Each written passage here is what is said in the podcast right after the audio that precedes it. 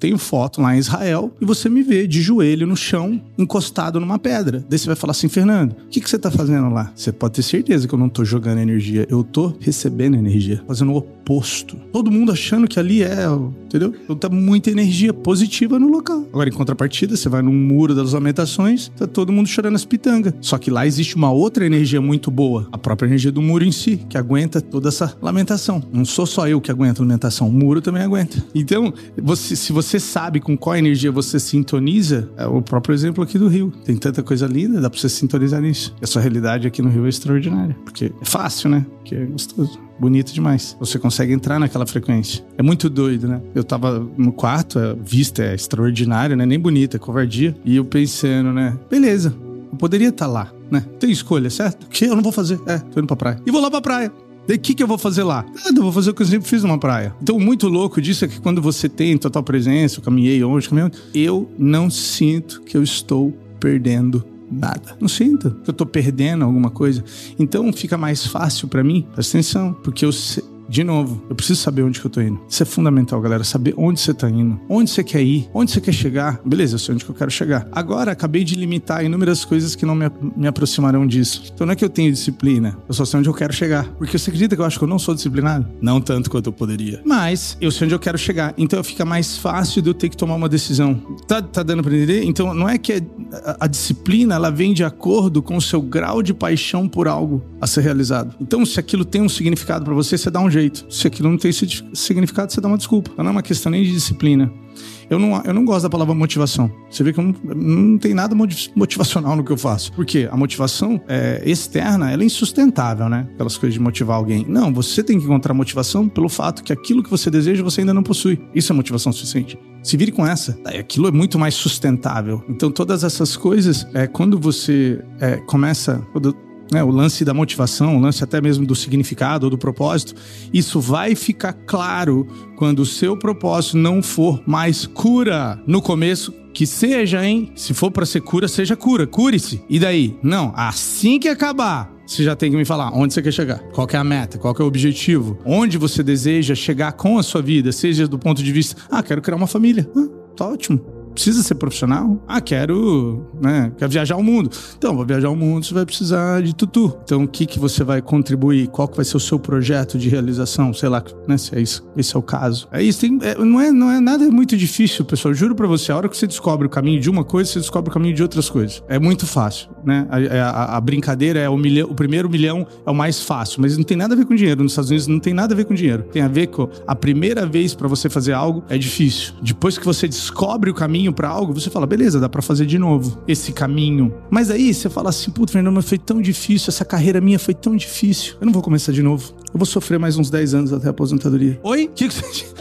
que, que você tá doida? 10 anos. 10 anos é uma eternidade. Dá pra você ter quatro profissões diferentes. Você tem que certificar quais valores você tá operando. E não vai ser muito difícil a hora que você começar a se balancear demais seus valores mudam. Eu tinha um amigo que ele era ele era gerente, ele era tipo aquele sócio dono de uma empresa de cobrança. Aquela que se você passa uma fatura sem pagar, eles ligam para você?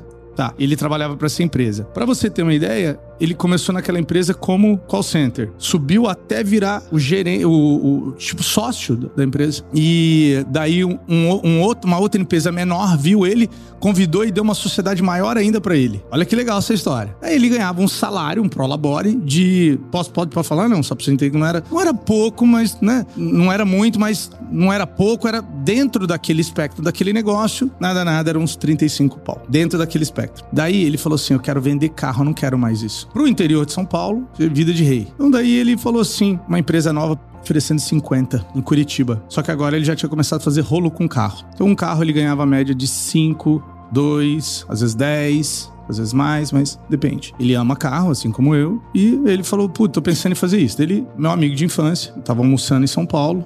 Eu sabia que aquele almoço não era almoço, era uma consulta informal.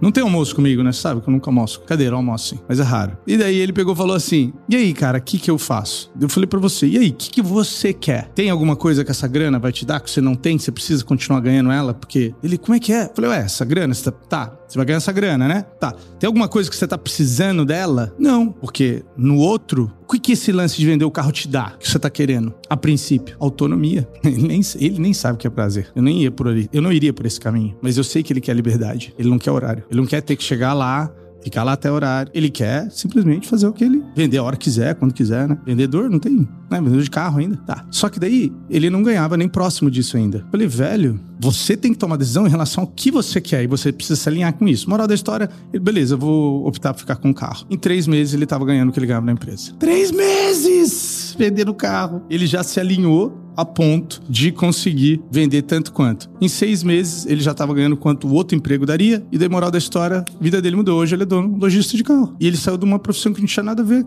Nada a ver. Simplesmente porque é algo que ele gosta. Você entendeu, galera? É algo que ele gosta. Daí você encontra algo que você gosta e você torna aquilo uma profissão. Chama-se budismo. o budismo ensina isso. Encontra algo que você se diverte. Encontra algo que você gosta e, e, e faça isso ser uma profissão, mas você precisa encontrar. E eu sei que muitas vezes a gente é bom em algo, certo? Mas não significa que a gente gosta. Entendeu, pessoal? Não significa que a gente gosta. E eu falo que paixão você tem que tomar muito cuidado porque às vezes desenvolve algo que cresce em você. Eu não vou falar que eu tinha paixão por tudo que faz eu chegar até aqui, mas eu tenho paixão por isso aqui. Como eu tenho paixão por isso aqui, eu comecei a conseguir fazer melhor aquilo que me traz aqui, porque ficar sozinho na sua casa, estudando, olhando para a parede, é muito chato. É muito chato. Chato pra caralho. Tipo, porque tem hora que, pô, eu tô ouvindo vocês se divertindo. Eu tô dentro do meu quarto ouvindo as pessoas se divertindo na minha casa. E eu tenho que fazer aquela escolha. E quando eu, o significado que isso tem para mim é tão grande que eu consigo fazer essa abstinência. E hoje o meu trabalho é saber equilibrar essa abstinência para não ser algo que eu tenha ressentimento no futuro. Por isso que eu tenho que, que você, por isso que você tem que certificar com o seu corpo. E aí, o que, que significa isso? Significa você entrar em contato com o sentimento. Defina. Fome. Estou sentindo fome. Coma. Estou ficando cansado. Descanse. Por incrível que pareça, esse é o budismo raiz mesmo. Eu estou sentindo algo. Cara, sinta aquilo. Por quê? Ah, eu tenho, acho que não é hora de comer ainda. Hora de comer? Não, acho que é hora de dormir. Não, hora de dormir? Sei, a, a gente foi renegando os nossos sentimentos.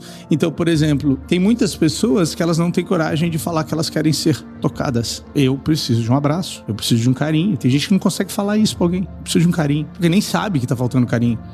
Então eu tratava uma pessoa que ela tinha problema de, de bursites, era uma tia minha, e ela ia fazer as atividades, ela voltava com a bursites. Eu tratava de novo, sumia, na hora. Daí no outro dia aparecia de novo. Aconteceu várias vezes consecutivas isso. Meu tio estava fora da cidade, ele chegou de viagem. Eu comentei com ele, nossa tio, tô fascinado com uma circunstância. Um caso tão bobo como de bursites, assim, geralmente eu resolvo fácil. Tenho tratado a tia e volta. Ele falou assim, então, Fer, mas faz, já faz umas semanas já. E daí eu a única solução é um olhinho lá de piracaia que eu tenho da fazenda lá, eu faço uma massagem nela. bingo. Ao invés dela pedir, ela não, não consegue verbalizar por algum motivo, que ela quer toque. Então você manifesta uma condição que você recebe toque. Vou levar mais pra vocês entenderem a seriedade disso. A pessoa mora alguns quarteirões da casa de uma família lá nos Estados Unidos.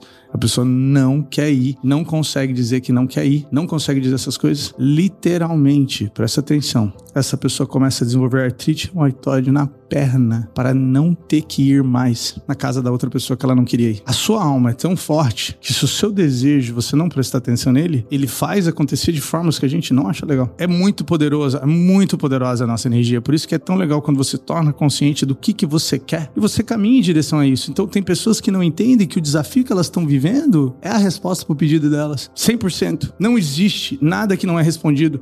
Só que o problema é que da onde você tá, você não entende que aquilo ali eu passo mais rápido.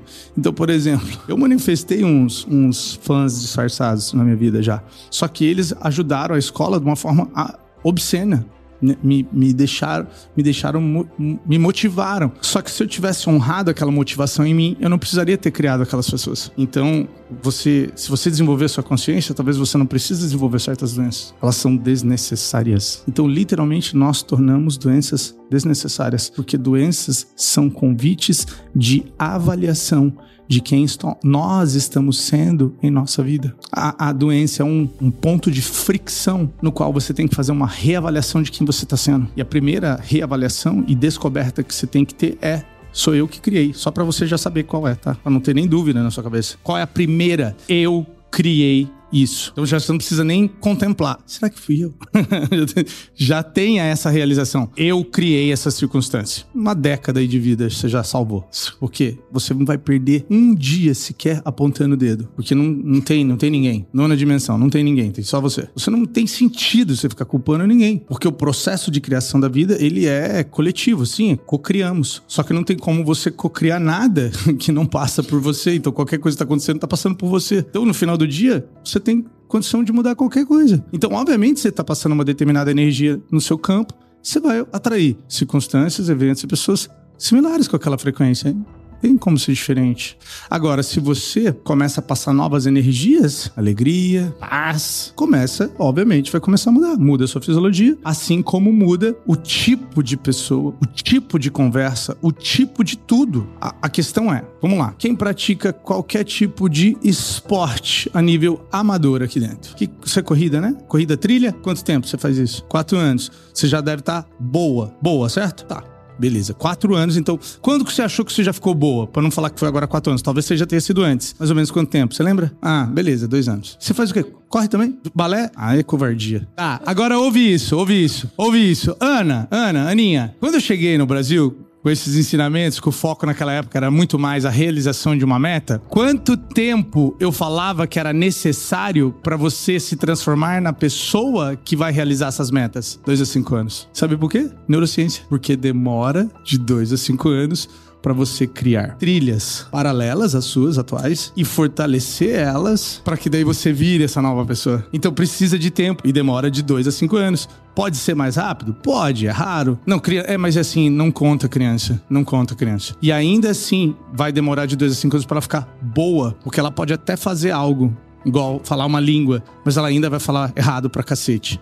Já se você pratica de dois a cinco anos, você resolve qualquer coisa. Eu tô dando risada, porque. Vou falar, doutora Nara, é muito engraçado.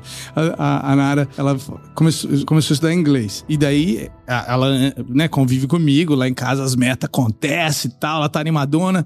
Daí eu falei, e aí, qual é a sua meta? Não, minha meta agora é falar inglês. Eu, doutora, mas só por curiosidade, você colocou essa meta pra quando? Pro final do ano. Eu falei, oh, doutora Nara, é. É o seguinte, eu também tenho fé. Mas duas vezes por semana. E o seu professor que não deixa você falar, o cara não deixa você falar. Porque você precisa aprender. Surfar, você vai o quê? Ver o vídeo de alguém surfando? Assistir pessoas jogando tênis. Djokovic, todo dia vou ver ele lá no vídeo. Olha lá, rapaz do céu, que frieza! Uai, então pronto. não é verdade, amor? Não, daí, obviamente ela teve que demitir o cara. Não tinha cabimento. Então, galera, como que eu faço com essa técnica? Dois a cinco anos. Mesma coisa. Só que a oportunidade você tem de treinar todo dia, sozinha, por sua conta. Estabelecer novas trilhas neurológicas. Você vai enfraquecendo padrões. Então, pelo princípio da, neuroci da neurociência, existe um sistema chamado pruning. Pruning acontece quando você não usa mais sinapses, o seu corpo começa a cortar elas. Então, o universo está do seu lado. Então, eu preciso deixar de ser para se tornar. Então, eu paro de praticar certas atitudes, começo a praticar outras. Esse processo chama-se pruning. Pruning e neuroplasticidade, ou seja, novas sinapses, poda das antigas. Qualquer pessoa pode mudar. Qualquer, qualquer pessoa pode mudar e fazer qualquer coisa. Demora de dois a cinco anos. Deixa ela falar em voz alta, que absurdo. Fala de novo. Um professor seu. Atrás, um, pro, um personal falou que eu tinha que morrer e nascer de novo pra correr. Pra correr? quis correr de prova. Mas por que, que ele falou isso? Ele falou que não levava jeito, sei lá. Levar jeito pra correr? Mas eu já ando, é só acelerar. Aí há um ano e meio eu falei, não, eu vou correr. E aí? E aí eu já fiz meia maratona e esse ano vou fazer uma maratona. É, show de bola, velho. Isso aí. E vai melhorar seu tempo com a marcha agora. Vai cair 10 minutos. Ah, não, eu perguntei aquela hora de propósito. Porque tem um aluno nosso que é maratonista, ele caiu 6 minutos já no começo. Ninguém nem entendeu. Os colegas, ele caiu de grupo. Seis minutos, cara. Seis minutos é tempo, hein? É muito tempo. Então, eu tô falando, vocês têm algo na mão que vocês ainda não sabem tudo que dá para fazer. E eu fico dando exemplo só para vocês captar.